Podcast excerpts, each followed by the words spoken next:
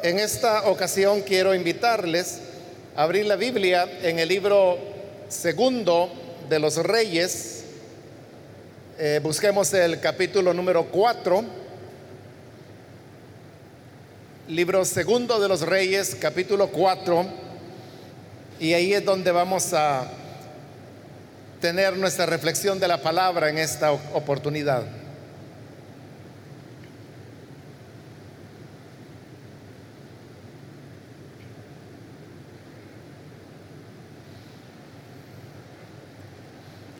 Nos dice la palabra de Dios en el libro segundo de los Reyes, capítulo 4, versículo número 25 en adelante. La mujer se puso en marcha y llegó al monte Carmelo, donde estaba Eliseo, el hombre de Dios. Este la vio a lo lejos y le dijo a su criado Guesi, mira, ahí viene la tsunamita, corre a recibirla y pregúntale cómo está ella y cómo están su esposo y el niño. El criado fue y ella respondió que todos estaban bien. Pero luego fue a la montaña y se abrazó a los pies del hombre de Dios. Giesi se acercó con el propósito de apartarla. Pero el hombre de Dios intervino. Déjala. Está muy angustiada y el Señor me ha ocultado lo que pasa, no me ha dicho nada. Hasta ahí vamos a dejar la lectura. Pueden tomar sus asientos, por favor.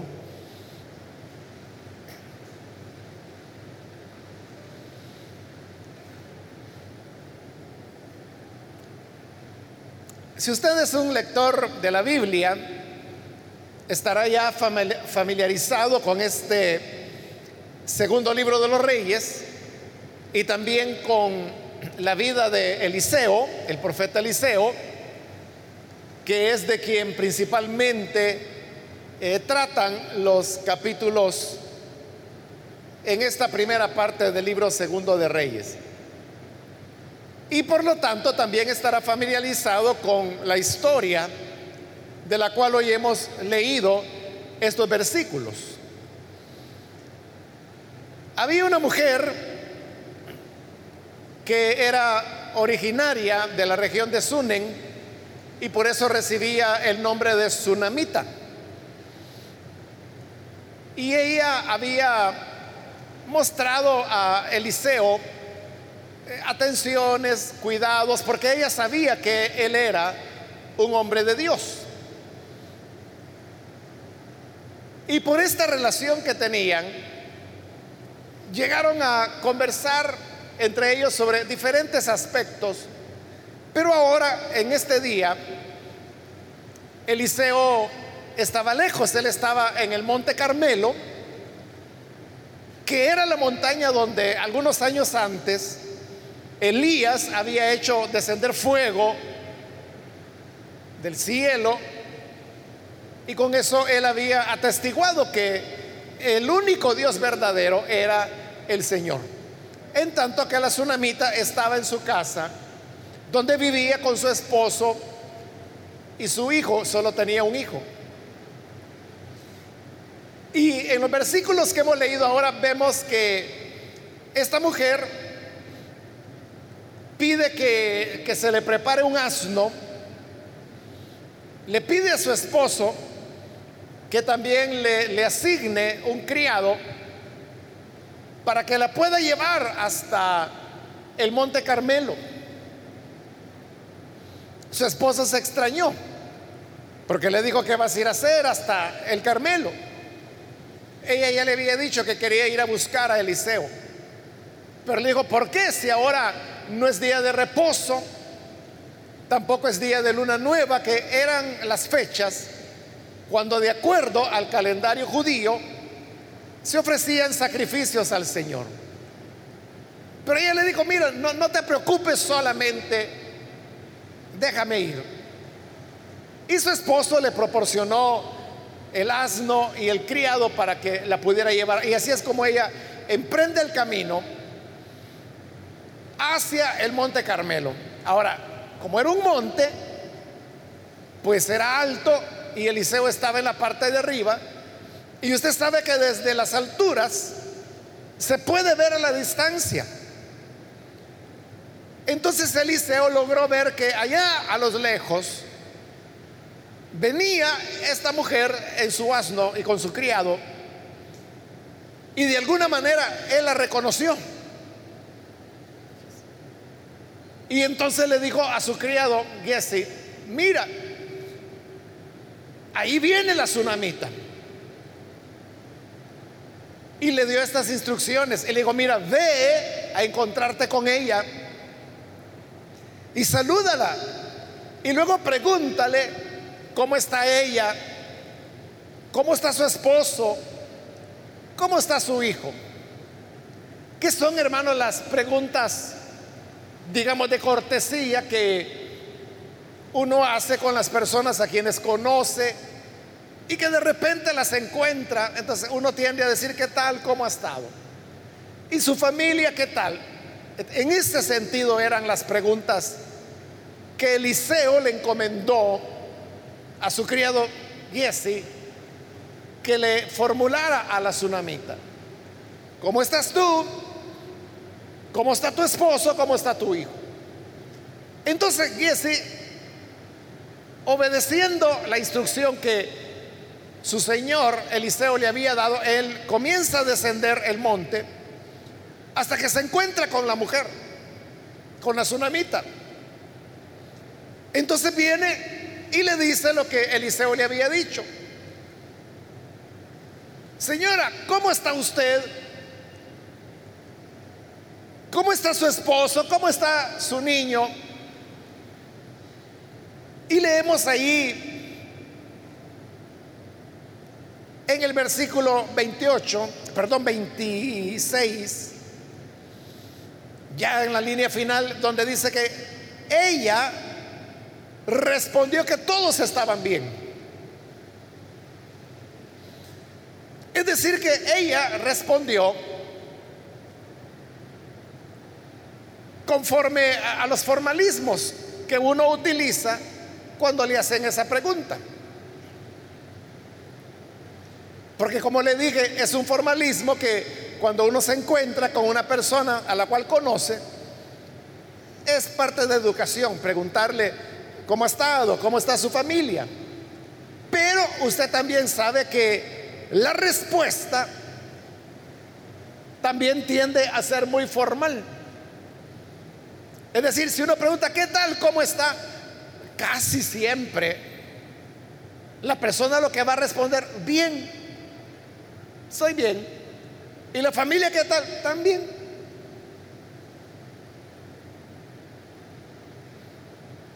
Y se da esa respuesta aunque no sea cierto. Porque, o sea, así somos los seres humanos, ¿verdad? Si viene una persona, aunque usted la conozca, y le pregunta, ¿qué tal está? Usted le responde, bien, aunque esté, esté enfermo. Porque no acostumbramos que cuando alguien nos diga, ¿qué tal está? Nosotros responder, pues fíjese que he estado mal realmente. Fui donde el médico y me ha diagnosticado una enfermedad de nombre enredado que no sé ni cómo se pronuncia. Pero fíjese que me ha dejado medicamentos que tengo que tomarlos tres veces por semana y me dejó consulta para verme de nuevo dentro de un mes a ver cómo sigo. uno no se pone a contar eso. Aunque todo eso sea cierto. Y aunque eso sea lo que la persona está viviendo. Pero no lo dice, sino que la respuesta es formal, simplemente dice, bien. Y ahí solamente que usted insista y diga verdaderamente está bien, puede hacer que si usted insiste, la, otra persona le diga, pues pasándola, pero cuando ya le dice pasándola, ya no es bien, ¿verdad? Ya, ya como que está cediendo un poco. Entonces, la respuesta que la tsunamita le dio al criado fue una respuesta formal.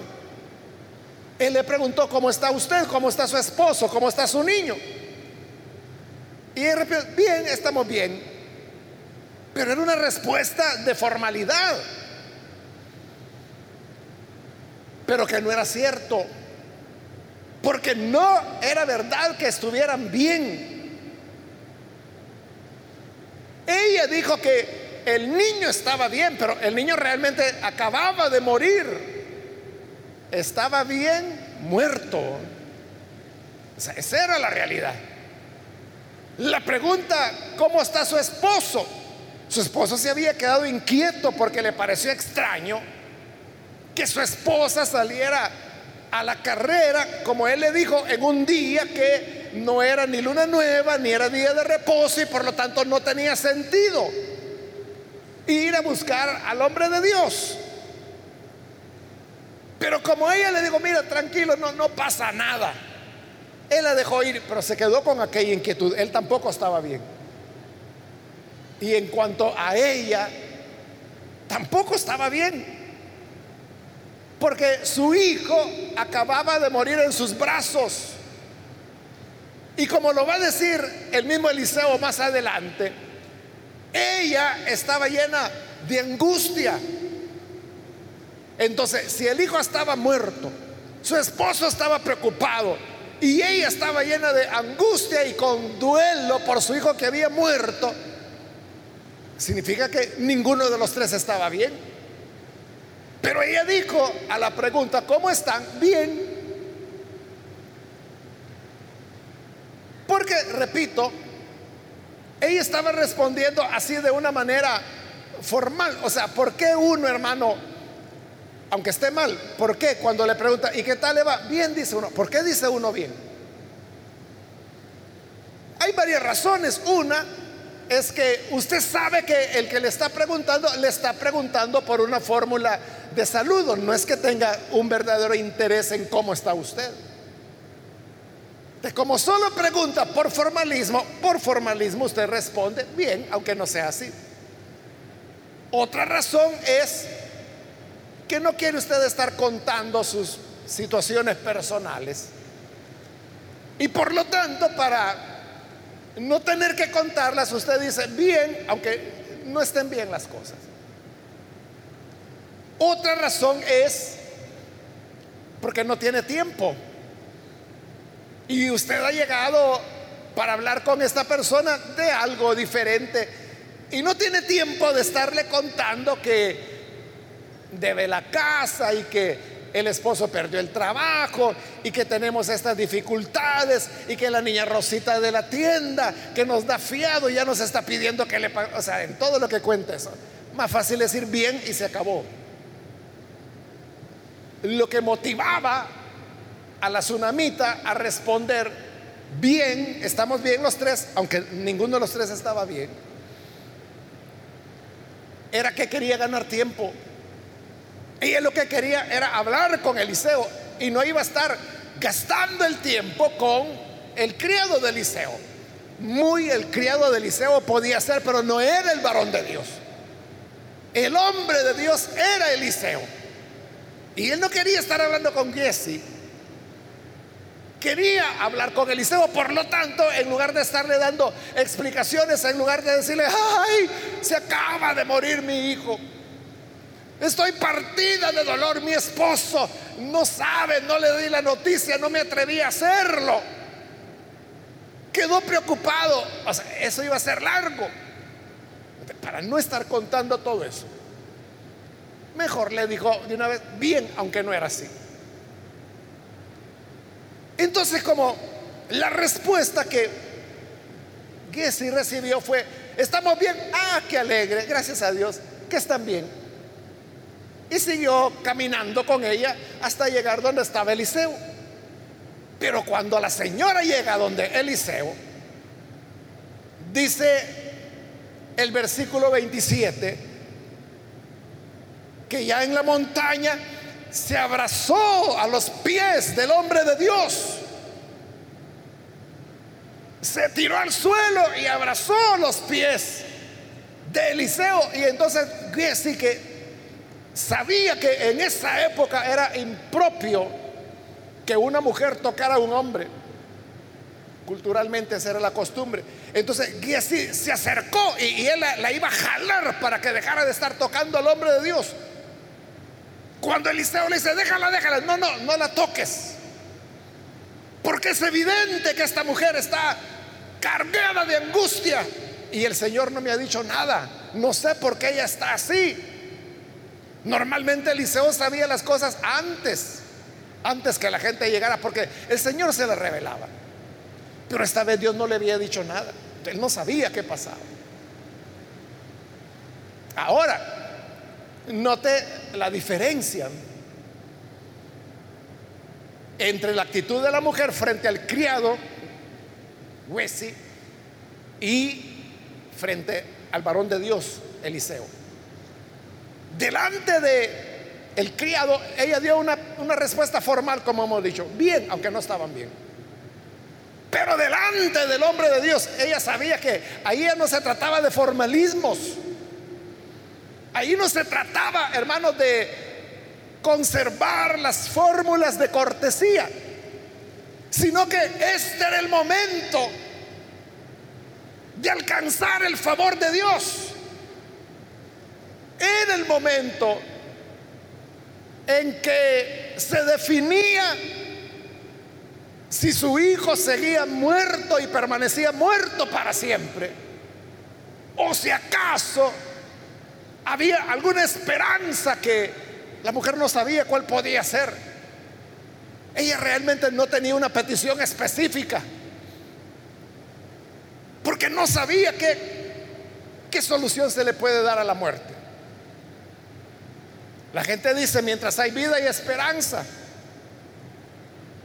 para ver las cosas positivas de la vida, ¿verdad? Pero en eso que dicen, lo contrario es decir, pero si se murió ya no hay esperanza. Pero ella quería creer que sí había una esperanza. ¿Y cuál era la esperanza? Dios, el poder de Dios. Y la mujer no podía ir directamente a Dios. Entonces acudió al hombre de Dios, a Eliseo, pero ella sabía que delante de Eliseo ella ya no podía andar con formalismos, sino que tenía que ser totalmente honesta. Y por eso es que se rompió, se tiró al suelo, abrazó los pies del hombre de Dios. Esa era su expresión de angustia, como dijo Eliseo, de dolor, pero al mismo tiempo de esperanza, como diciendo, no te voy a soltar porque eres la esperanza de la cual me aferro. Pero para decir esas cosas se necesita mucha honestidad. Esto que, aconteció y que lo estamos aquí leyendo en la Biblia, nos da una enseñanza importante. Y es, hermanos, que delante de las personas, nosotros nos movemos y actuamos con formalismos, con cortesía. Así como le explicaba que ante la pregunta, ¿qué tal estado? O sea, uno no pregunta porque de verdad quiero saber cómo está la persona, sino que la gente, ¿qué tal? ¿Cómo está? Como decir buenos días. Que cuando usted dice buenos días, lo que está deseando es que esa persona tenga días buenos. Eso es lo que significa, pero cuando usted dice buenos días, para usted es un saludo, no es que premeditadamente esté pensando en desearle días buenos a esa persona. Incluso el buenos días Usted lo puede utilizar irónicamente con alguien que quizás a usted le cae mal y no le habla. Y como no le habla, le dice irónicamente, buenos días. y lo que menos está pensando es desearle buenos días, así actuamos los seres humanos. Y ante esos formalismos respondemos con formalismos. Entonces respondemos, ¿qué tal está? Bien, aunque se esté muriendo. ¿Y el niño qué tal? Bien, viera qué bonito está. Muerto estaba. ¿Y su esposo qué tal? Ay, mi pelón, bien. Y el hombre se había quedado angustiado. ¿Y usted, señora, qué tal? Bien. Y andaba con el corazón partido la pobre mujer. Con los hombres, con los seres humanos, socialmente, actuamos así, con convencionalismos. No necesariamente es hipocresía. Algunos podrán hacerlo por hipocresía, ¿no? Pero no necesariamente, sino que es simplemente que ya nos acostumbramos y hacemos y decimos las cosas sin reflexionar mayormente en ellas.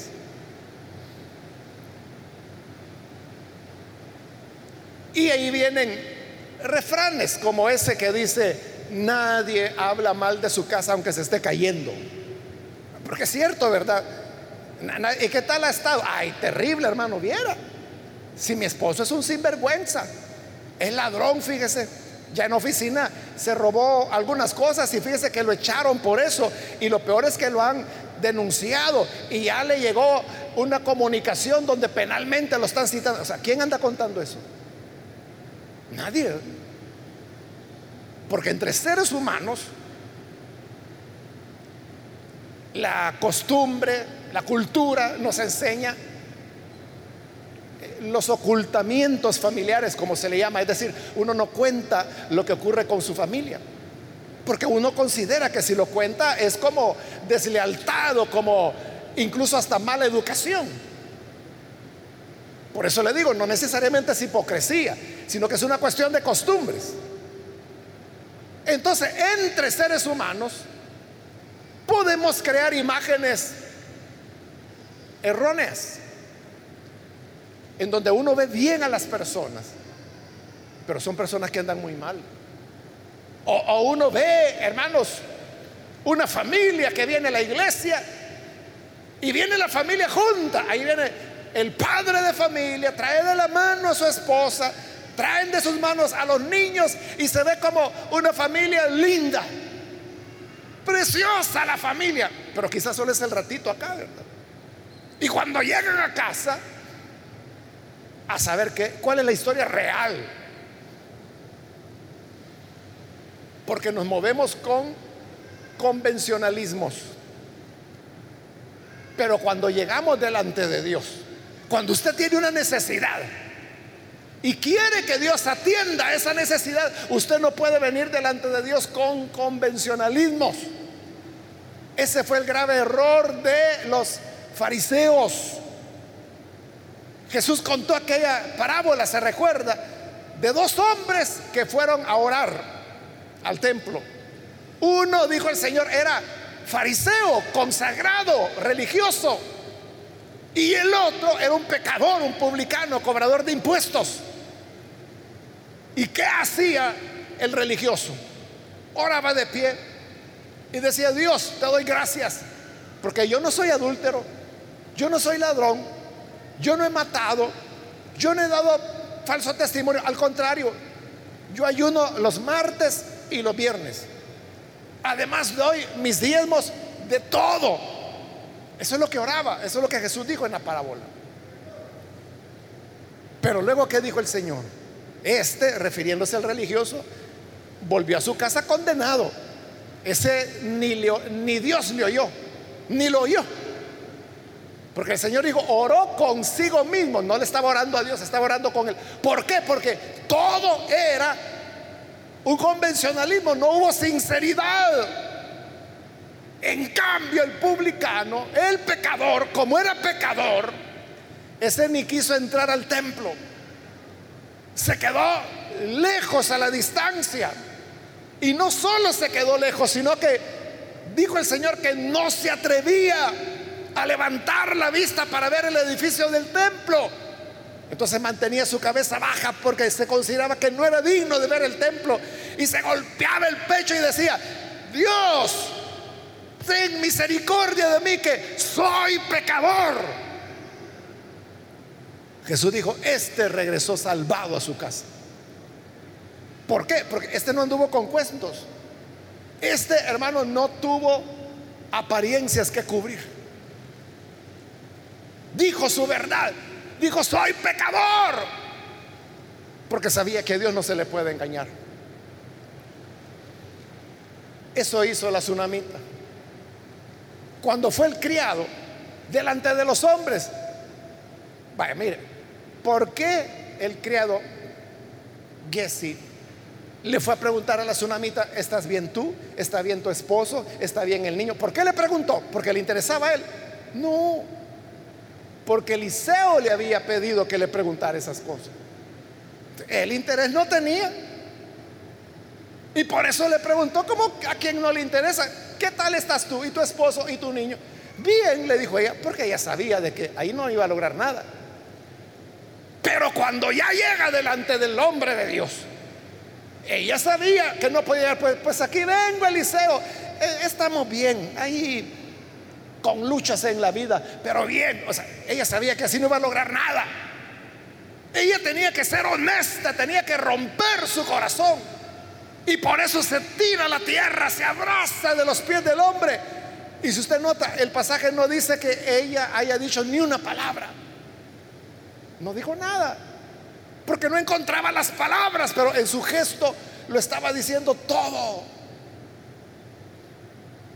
Esas personas que son honestas delante de Dios y que le dicen la verdad, así como el publicano de la parábola le dijo, soy pecador. esa es la realidad, soy pecador. ¿Quién es el que anda por la vida diciendo a sus amigos o a sus familiares, es que fíjese que yo soy ladrón, es que fíjese que yo eh, me metí con otra señora, traicioné a mi esposa. ¿Quién anda diciendo eso? Nadie. Lo ocultan. ¿Por qué? Porque son cuestiones de las cuales no se sienten orgullosos, se sienten avergonzados. Guardan una imagen. Pero delante de Dios no podemos venir con imágenes. En primer lugar, porque Él sabe nuestra realidad nuestras imágenes, nuestra fachada, digamos, no convence a Dios. Él ve lo que hay adentro. Es como los sepulcros, dijo Jesús, ¿verdad? Los sepulcros, dijo, por fuera están bien blancos porque los pintaron y están muy blancos. De por fuera, lindo se ve el sepulcro pero por dentro, dijo Jesús, están llenos de huesos de muertos. El hombre puede tener una apariencia, pero Dios sabe la realidad. Dios lo que quiere es que nosotros vengamos en una honestidad absoluta y que le digamos, Señor, mi vida está destruida. No he sabido gobernar mi vida. He sufrido mucho pero hoy me arrepiento y quiero rendirme a ti. Me recuerdo, hermano, de, de un hermano a quien aprecio mucho. Él me contó su testimonio. Él estaba casado y llevaba una vida terrible. Eh, mucho conflicto con su esposa. Entonces, en su desesperación, la, la esposa de él se acercó a una de nuestras iglesias y creyó en el Señor y se convirtió. Y este hombre, el esposo de ella, quedó sorprendido del cambio, que de repente dejó de gritar su esposa. De repente dejó de ser malcriada, de repente dejó de ser agresiva. Entonces, bueno, ¿qué le pasó? Y él sabía que ella estaba yendo a una iglesia, pero él no iba. La hermana, eh, obviamente queriendo que su esposo conociera a Jesús, habló con el pastor. El pastor era en esa época un joven, era un ministro, era ya pastor, pero bien joven, muy joven, mucho más jóvenes que ellos dos, que, la pareja.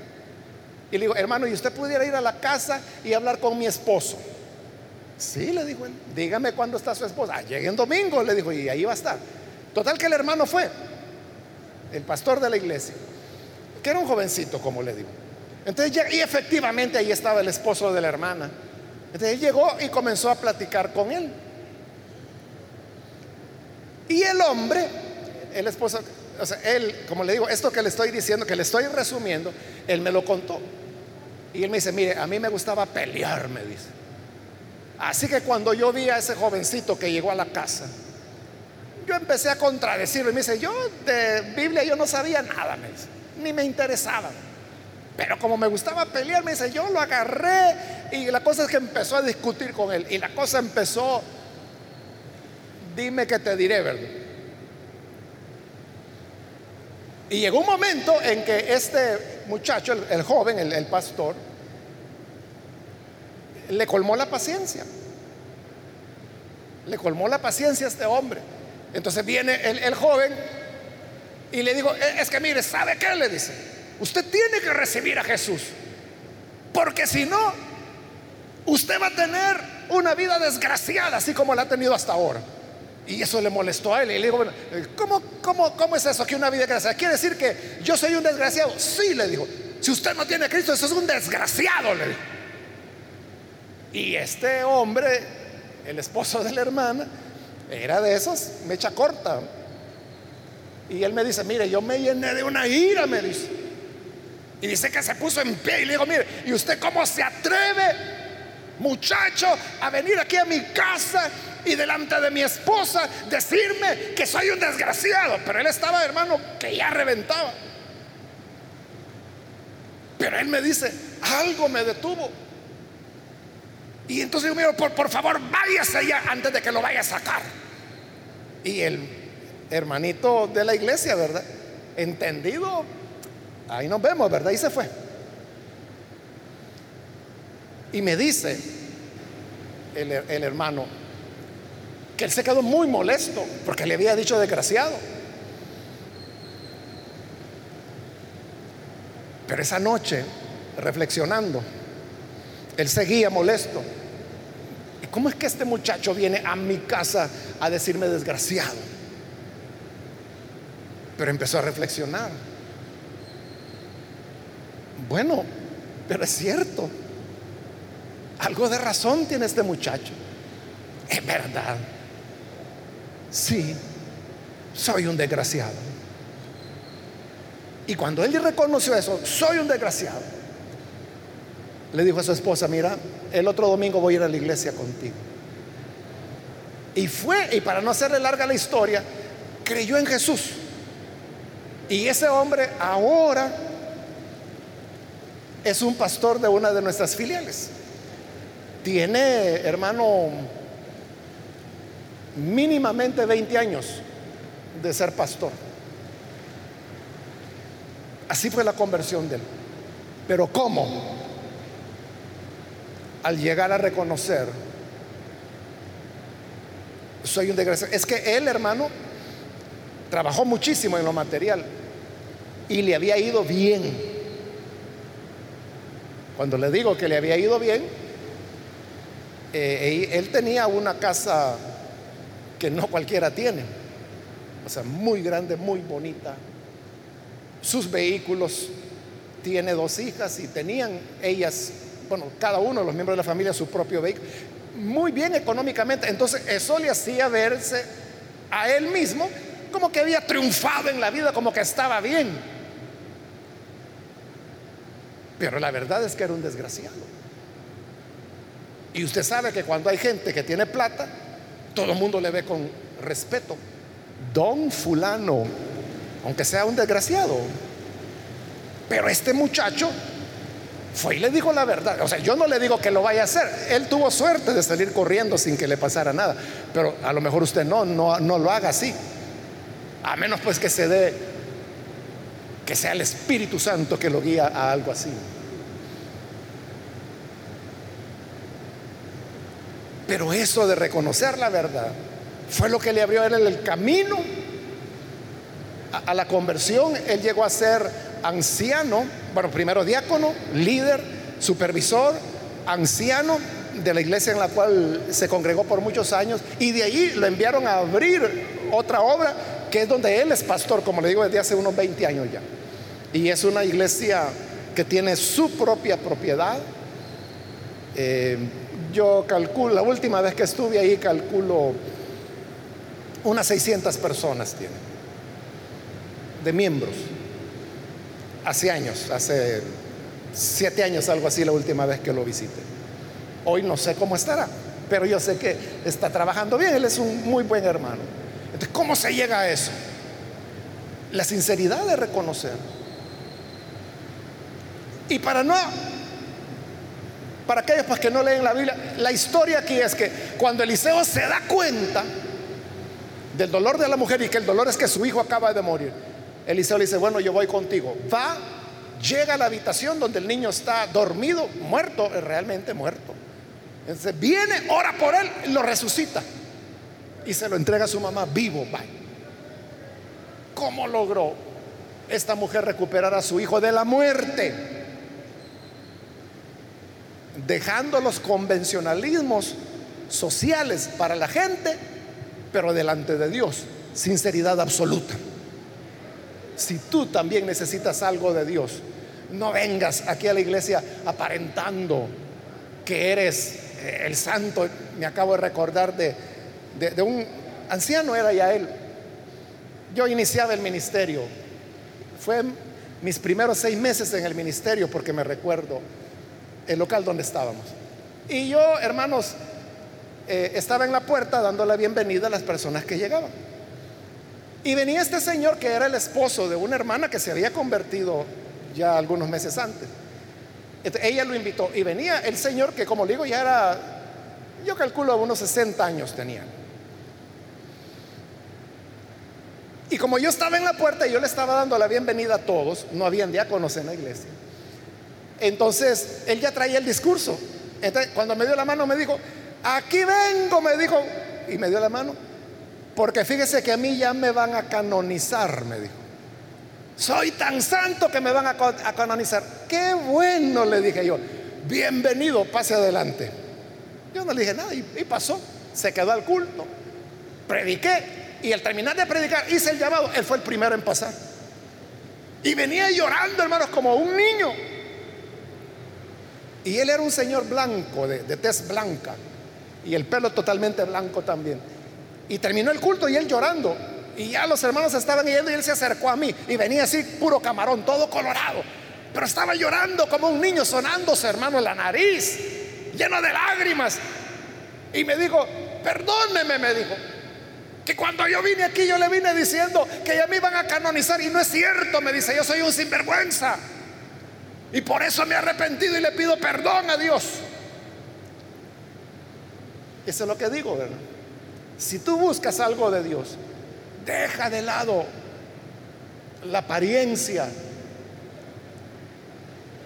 los convencionalismos, las mentiras, las apariencias y sé sincero delante de Dios. Y dile, Señor, esta es mi, necesidad. Me muero sin ti.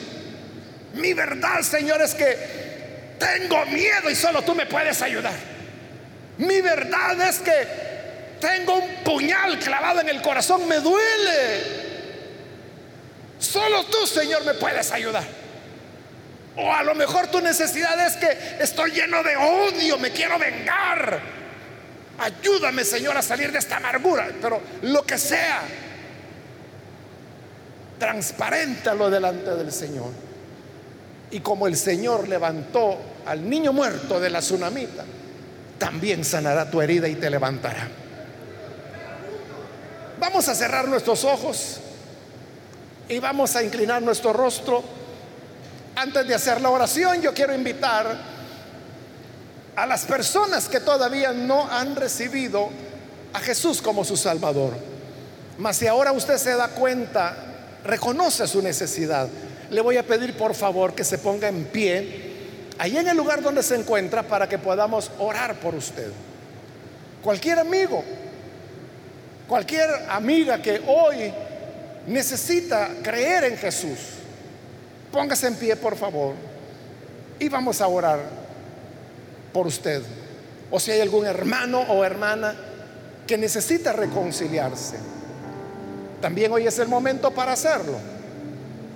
Venga, póngase en pie y vamos a poner su vida delante del Señor. ¿Hay alguien que lo hace?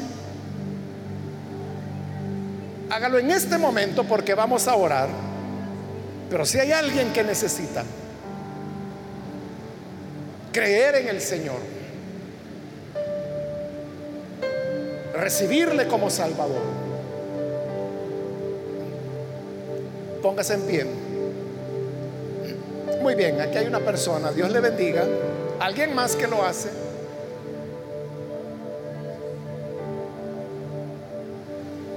Al Señor entonces. Padre, gracias te damos por esta persona que hoy está entregando su vida a ti aquí en este lugar. Te pedimos por él y también por aquellas personas que a través de los medios de comunicación abren sus corazones, creen a tu palabra. Te ruego, Padre, que tu perdón, tu gracia venga sobre aquellos que honestamente, transparentemente vienen a reconocer su necesidad delante de ti. Dale, Señor, vida nueva. Dales tu perdón, renuévales. De manera que puedan servirte, Señor. Y que todos aprendamos a llevar una vida abierta ante ti, un corazón sincero, transparente, contrito delante de ti, sabiendo que tú no desechas al que es humilde. Por esto, Señor, te damos las gracias y ayúdanos siempre a caminar en humildad delante de ti.